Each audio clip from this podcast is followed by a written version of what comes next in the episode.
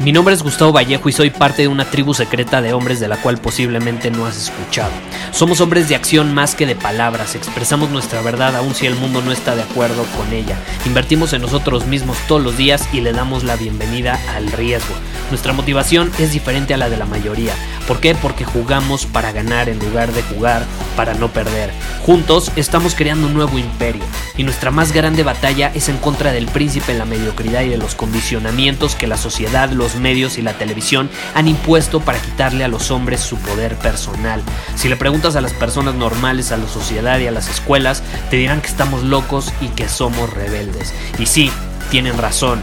Estamos locos, somos rebeldes, pensamos diferente y por eso el futuro nos pertenece. Somos hombres superiores y estos son nuestros secretos.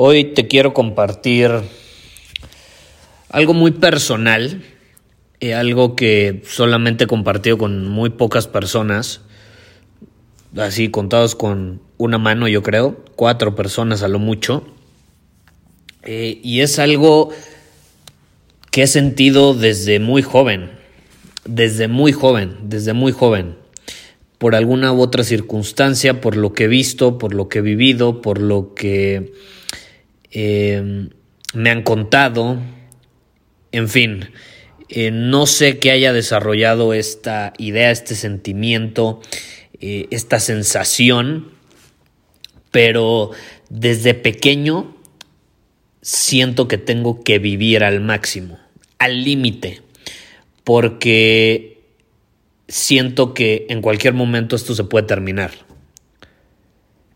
Y lo que sucedió ayer con Kobe Bryant, uno de los hombres que más me inspiró eh, a lo largo de mi vida, fue un recordatorio bastante fuerte de esta situación. Y ya he tenido varios recordatorios a lo largo de mi vida y ayer como que volvió ese shock, eh, volvió esa sensación hasta cierto punto de, de un poco de, estrés, eh, no, no, te diría de preocupación, pero sí de miedo. ¿Y sabes qué? No es miedo a la muerte, porque no le tengo miedo a la muerte, no, no, le tengo miedo a morir.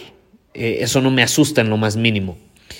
Lo que me da miedo es que me muera sin haber dado lo máximo de mí, sin haber vivido lo máximo que pude haber vivido. Da igual cuántos años viva, ¿no? Al final del día todos sentimos que somos eternos, pero la realidad es muy distinta. Eh, la realidad es que en cualquier momento esto se termina. Y no importa qué pase, algunos vivirán más que otros, eh, pero de esta no salimos vivos. No salimos vivos. Todo hombre muere, toda mujer muere. Eh, la, la, muerte es el final de un camino y yo creo que el inicio de otro. Como, dice esta frase en inglés, every new beginning comes from some other beginning's end. Em, y, esto es algo, esto es una idea que a mí me ha rondado mucho la cabeza desde, desde que soy muy chavo. Por eso em, es algo que he trabajado mucho, mi, mi impaciencia, mi desesperación por hacer, por conseguir, por avanzar, por crecer. Ha sido hasta una obsesión, hasta cierto punto en mi vida que pues a veces muchas personas en mi entorno me voltean a ver y, y dicen, este güey, ¿qué onda, no? O sea, ¿a dónde vas? Tranquilo, calma. Pero siempre he sentido dentro de mí esta, este impulso a vivir al límite, porque, no sé, algo me hice dentro de mí que en cualquier momento se puede acabar. Y constantemente a lo largo de mi vida he visto situaciones que lo comprueban. Y ayer fue una de ellas, ¿no? Kobe Bryant, un hombre, 41 años, con una familia increíble, iba viajando con su hija, ¡pum! Un momento para otro se acabó, se acabó, se acabó.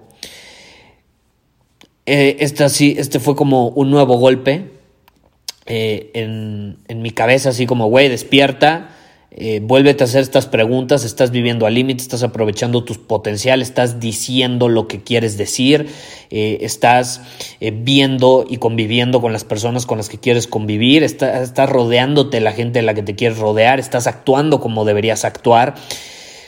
Porque al final, digo, no es caer desde una en una posición de víctima. Yo siempre me pregunto, ¿cómo puedo eh, asumir las cosas desde una posición de responsabilidad y de crecimiento?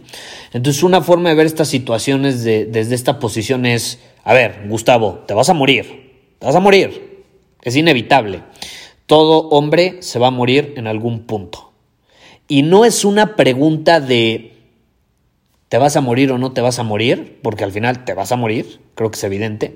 Y tampoco es una pregunta de por qué, ¿no? Puta, ayer se murió Kobe Bryant a los 41 años. ¿Por qué? ¿No? Y hace como seis años, una amiga cercana se muere en un accidente, ¿no? Súper joven.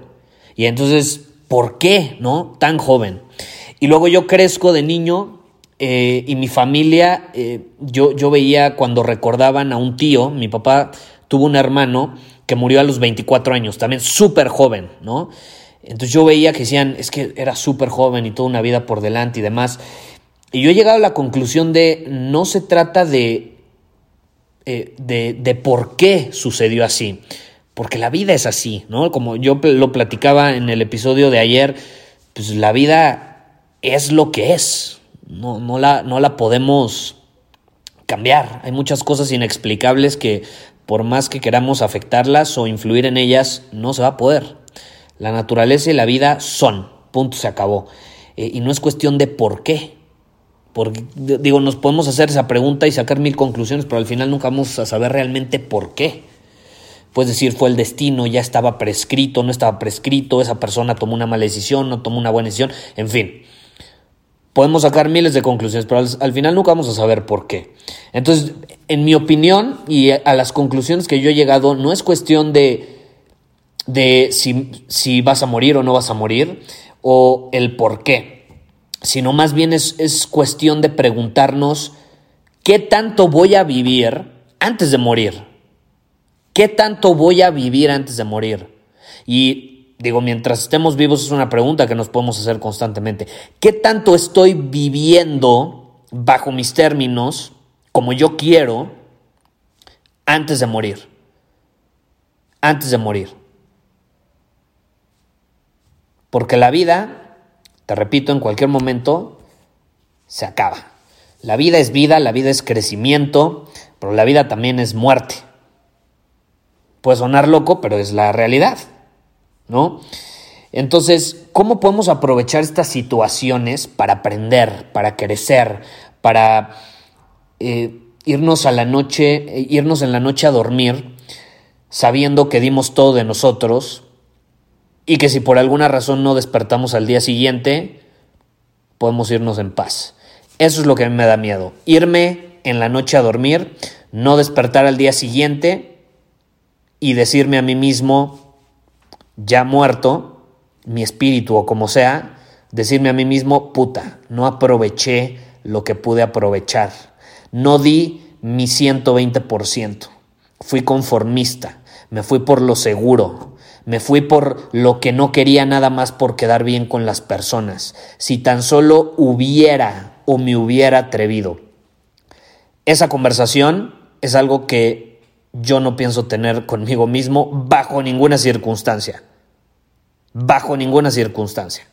No pienso tener conmigo mismo nunca. Porque me pienso ir a dormir todas las noches sabiendo que sí di todo de mí, que aproveché al máximo mi vida, que la disfruté al máximo, que conecté al máximo, que aporté al máximo.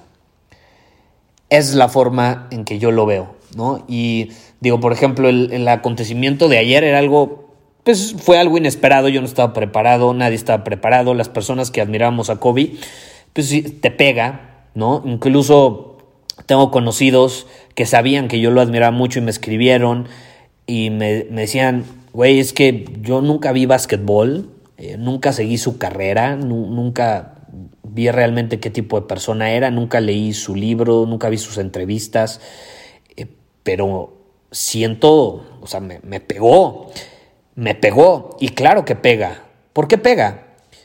Pues porque es un hombre como todos, con una familia, iba con su hija, eh, falleció su hija también, 13 años. Y luego te pones a pensar cómo se sentirá su esposa y sus otras hijas, porque tenía, bueno, tiene cuatro hijas, una ya falleció con él. O sea, ¿qué van a pensar? ¿Cómo se sintieron?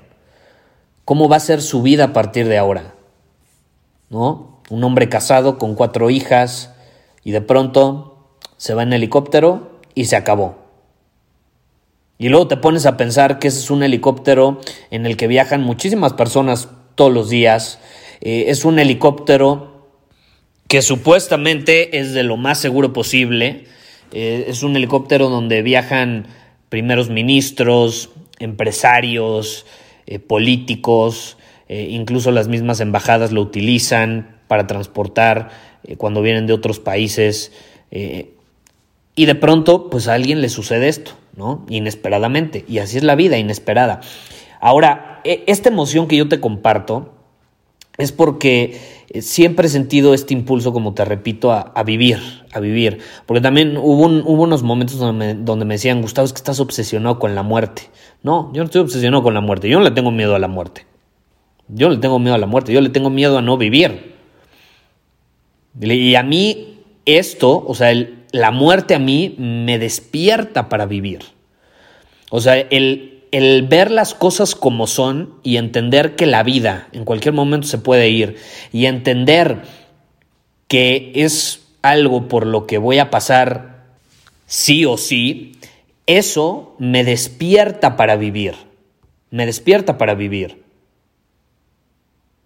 O sea, yo te puedo decir, después de lo que sucedió ayer, puta, te pones a pensar en tu familia, te pones a pensar en tus padres, en, tus hermanos, te pones a pensar en, las personas, en tus amigos, en la gente cercana a ti. Y dices, caray, o sea, ¿qué, qué pasaría si yo mañana ya no despierto vivo? O sea, ¿qué, ¿qué, pasaría? ¿Cómo se sentirían esas personas? ¿Cómo se sentirían esas personas? O incluso tú puedes estar del otro lado. ¿Qué pasa si le sucede a alguien cercano a ti? Y esa es la locura de la vida, ¿no? Que en cualquier momento le puede suceder a cualquier persona. Y yo no soy religioso, o sea, yo no soy partidario de ninguna religión, pero eh, me acuerdo que una vez estaba hablando con un pastor y me dijo, Gustavo, es que todo el mundo quiere ir al cielo, pero nadie se quiere morir. Nadie se quiere morir. Y entonces e, esa, esa cosa que me dijo el pastor me, me hizo pensar mucho y es muy cierto, todo el mundo habla de lo increíble que es el cielo, pero nadie se quiere morir. Y yo creo que el miedo a la muerte es mucho eh, el miedo a no vivir. O sea, el miedo a irte sin haber vivido. Sin haber vivido. Eso es realmente. O sea, que, que te vas sabiendo que pudiste haber vivido más, aprovechado más. No es cuestión de cuánto tiempo duras aquí, es cuestión de qué haces con el tiempo que estás aquí. ¿No? Al menos yo lo veo de esa manera. Al menos yo lo veo de esa manera. Y luego te, puedes hacer esas preguntas de, puta, ¿crees en el cielo no crees en el cielo? Yo la verdad no, no, o el paraíso, como le llaman, ¿no? Yo la verdad no tengo la menor idea de lo que significa eso. Eh, luego te puedes hacer una pregunta de, ¿crees que la vida continúa o evolucionas de alguna manera? Eh, tu energía, tu presencia evoluciona de alguna manera eh, más allá de la vida terrenal, física, material? Yo creo que sí. Eso yo creo que sí. Ahora, ¿tengo una idea de cómo se ve? No. Entonces, digo, haciéndonos estas preguntas, creas lo que creas, ¿con qué nos quedamos? Esta es la realidad. ¿Con qué nos quedamos? Yo veo una realidad, una sola pregunta disponible con la que nos quedamos y que podemos aprovechar mientras estamos vivos. Es una simple pregunta. Y es esta.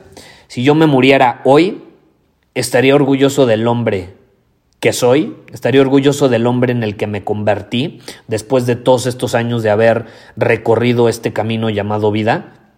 Es una pregunta tan simple, tan simple, pero hace que enfrentemos muchas cosas. Es muy poderosa porque hace que enfrentemos nuestra oscuridad, cosas negativas empiezan a salir a la superficie, cosas que a lo mejor no queríamos enfrentar, que las habíamos ignorado, que nos habíamos, les habíamos dado la espalda. Y como les habíamos dado la espalda, quedaban ahí adentro de nosotros esperando a surgir en cualquier momento. ¿Y a qué me refiero? Cuando te haces esa pregunta empiezas a pensar en comportamientos mediocres que puedes tener comportamientos que tú sabes que tienen que terminar, actitudes que tú sabes que tienen que terminar, hábitos que te están perjudicando más de lo que te están ayudando a crecer. Y también piensas en comportamientos que deberías de empezar a tener, hábitos que deberías de, de o con los que deberías de comenzar. Esa es la realización. Y esa realización solamente se puede tener si ves a la muerte a los ojos y aceptas que en cualquier momento puede tocar tu puerta en cualquier momento. Y esa realización es la que nos permite irnos a dormir todas las noches tranquilos de que dimos lo mejor y de que cuando nos vayamos no nos vamos a llevar nada con nosotros. Nada del dinero, ni siquiera el legado. El legado que tú creas se va a quedar aquí y está poca madre. Está poca madre porque vas a poder inspirar a muchas personas a superar sus límites, a aumentar sus estándares, a creer en ellos, etcétera, ¿no? Dependiendo cuál sea tu legado. Eso está increíble, pero tú no te llevas tu legado. Tú no te llevas tu historia ni siquiera. Lo único con lo que te quedas es tu ser. ¿Quién eres? ¿Quién eres? Tu presencia, tu expansión, es por eso que yo vivo como vivo. Al límite, al límite, con pasión todos los días, disfrutando cada instante, disfrutando hasta las peores emociones que recorren mi cuerpo. Se siente horrible sentir a veces coraje, ira, enojo, pero es parte de estar vivo. Y creo que vivimos en una sociedad de personas reprimidas donde nos han enseñado que vivir está mal. Puta, enojarte está mal. Sentirte triste está mal. Tener ira, estar enojado está mal. Gritar está mal. Digo, mientras no te desquites con otra persona, ¿no? Pero, ¿qué, es lo primero que pasa? Puta, estás, por ejemplo, y esto veo a muchos hombres, el error lo cometen impresionantemente, que están con su novia y la ven llorando y le dicen, ay amor, no, no, es que no llores, no llores, no, tranquila, tranquila. Puta, ¿por qué tranquila? Déjala sentir, güey. Si quiere llorar, déjala llorar, pues está viviendo. O sea, ¿por qué? ¿Por qué no llorar? ¿Por qué no sentir? ¿Por qué no vivir? Esa represión, el reprimir muchas cosas, nada más termina provocando que no vivamos y que pospongamos cosas que podemos hacer hoy, porque creemos que somos eternos, porque creemos que porque tenemos 20, 30, 40 años, nos queda mucho por delante, ¿sí? Ajá, cómo no. Voltea a ver a Kobe Bryant. ¿Quién dice que a ti no te va a pasar algo similar mañana? Ojalá no, toco madera, ¿no? Pero ya sabes a lo que me refiero. En cualquier momento la muerte puede tocar tu puerta. Entonces yo te quiero invitar a que vivas, te quiero invitar a que actúes, a que no te arrepientas, a que asumas la responsabilidad de tus actos, a que actúes con responsabilidad, pero que no te arrepientas de lo que haces, que no te sientas culpable. Actúa con responsabilidad, sé libre de vivir bajo tus términos, entiende que el vivir bajo tus términos con libertad eh, no significa pisotear la libertad de otros. Tienes que respetar la libertad de otros porque respetas la tuya. Pero desde esa posición eh, puedes sentirte completo, puedes sentirte pleno y puedes eh, ser consciente de que en cualquier momento, cuando la muerte toque tu puerta, no va a pasar nada.